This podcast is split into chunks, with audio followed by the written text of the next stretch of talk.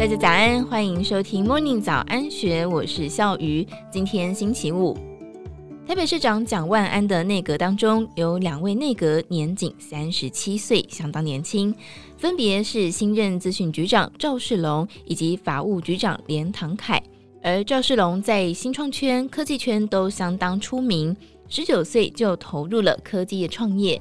后续也曾经回到台大教书，如今他更是一间金融科技公司的创办人兼董事长。丰富的资历让蒋万安延揽他出任新科资讯局长，希望能够推动台北市各项的数位创新工作。摊开过去资历。郑世龙担任恰把智能创办人兼董事长，以及国立阳明交通大学的助理教授，还有国立教育广播电台创青宅急便节目主持人，可见他打下了厚实的实战基础。他也曾经担任台北市政府产业发展局首席资料科学家、台大专任助教、讲师、台湾矽谷创业家协会创会理事长。行政院国家发展基金投资审议委员、行政院青年顾问等等等等。根据了解，他从十九岁就开始创业，更是台大电机系有史以来最年轻的博士候选人。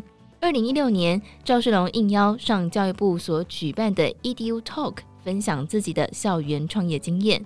他当时曾经透露，因为父亲早逝的关系，让他不得不拼命赚钱。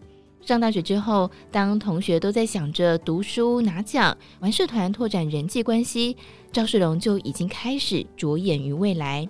赵世龙最忙碌的时候，一周排了八个家教，从国小、国中的英数、高中的物理及面试模拟，到大学的电脑程式或是微积分，全部都教。甚至大学还没有毕业，就在教别人如何考研究所。这段经历也让他很早就意识到。实现梦想的前提是生存。他靠着自己的美术专业，还有对科技的灵敏度，帮助中小企业建立网站。还在念大学的时候，存款就首度突破了七位数。除了赚钱，赵世龙也将所学到的东西应用在实务上。当时，全台湾最大的入口网站公司雅虎举办寻找雅虎奇摩接班人的活动。赢家能够获得十万元奖金，还有雅虎奇摩实习的机会。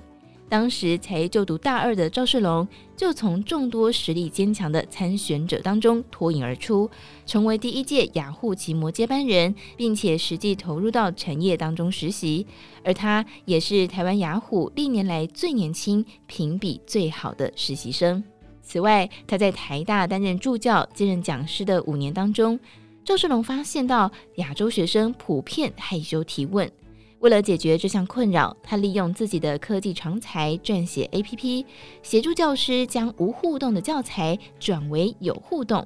学生只要透过手机、平板、笔电等等装置，就能够及时给予授课老师回馈。仅花费两年多的时间，全台湾一半以上的学校都有老师在使用这个系统。二零一七年。赵世龙成立了 Bravo AI 恰把智能之后，意外发现金融保险业对 AI 人工智慧的需求。这项商机让他主攻研发客服聊天机器人，协助业者解决行政成本高昂、效率不彰的问题，成为台湾市占率最高的保险科技技术供应商。如今，赵世龙正式入阁，成为台北市新任资讯局长。面对外界疑虑，市长蒋万安强调。赵世龙学术以及实务经历完备，兼具年轻创新思维，有助智慧城市、大数据应用等等各项数位创新工作的推动。希望透过中壮世代拉动、培训年轻一代，让不同视野及背景的优秀人才协力互补，带动台北不断地向前迈进。以上内容出自《金周刊》数位内容部，更多精彩内容欢迎参考资讯栏。如果任何想法或是问题，欢迎你留言告诉我们，或是分享我们的节目给你的朋友们。祝福你有美好的一天，我们明天见，拜拜。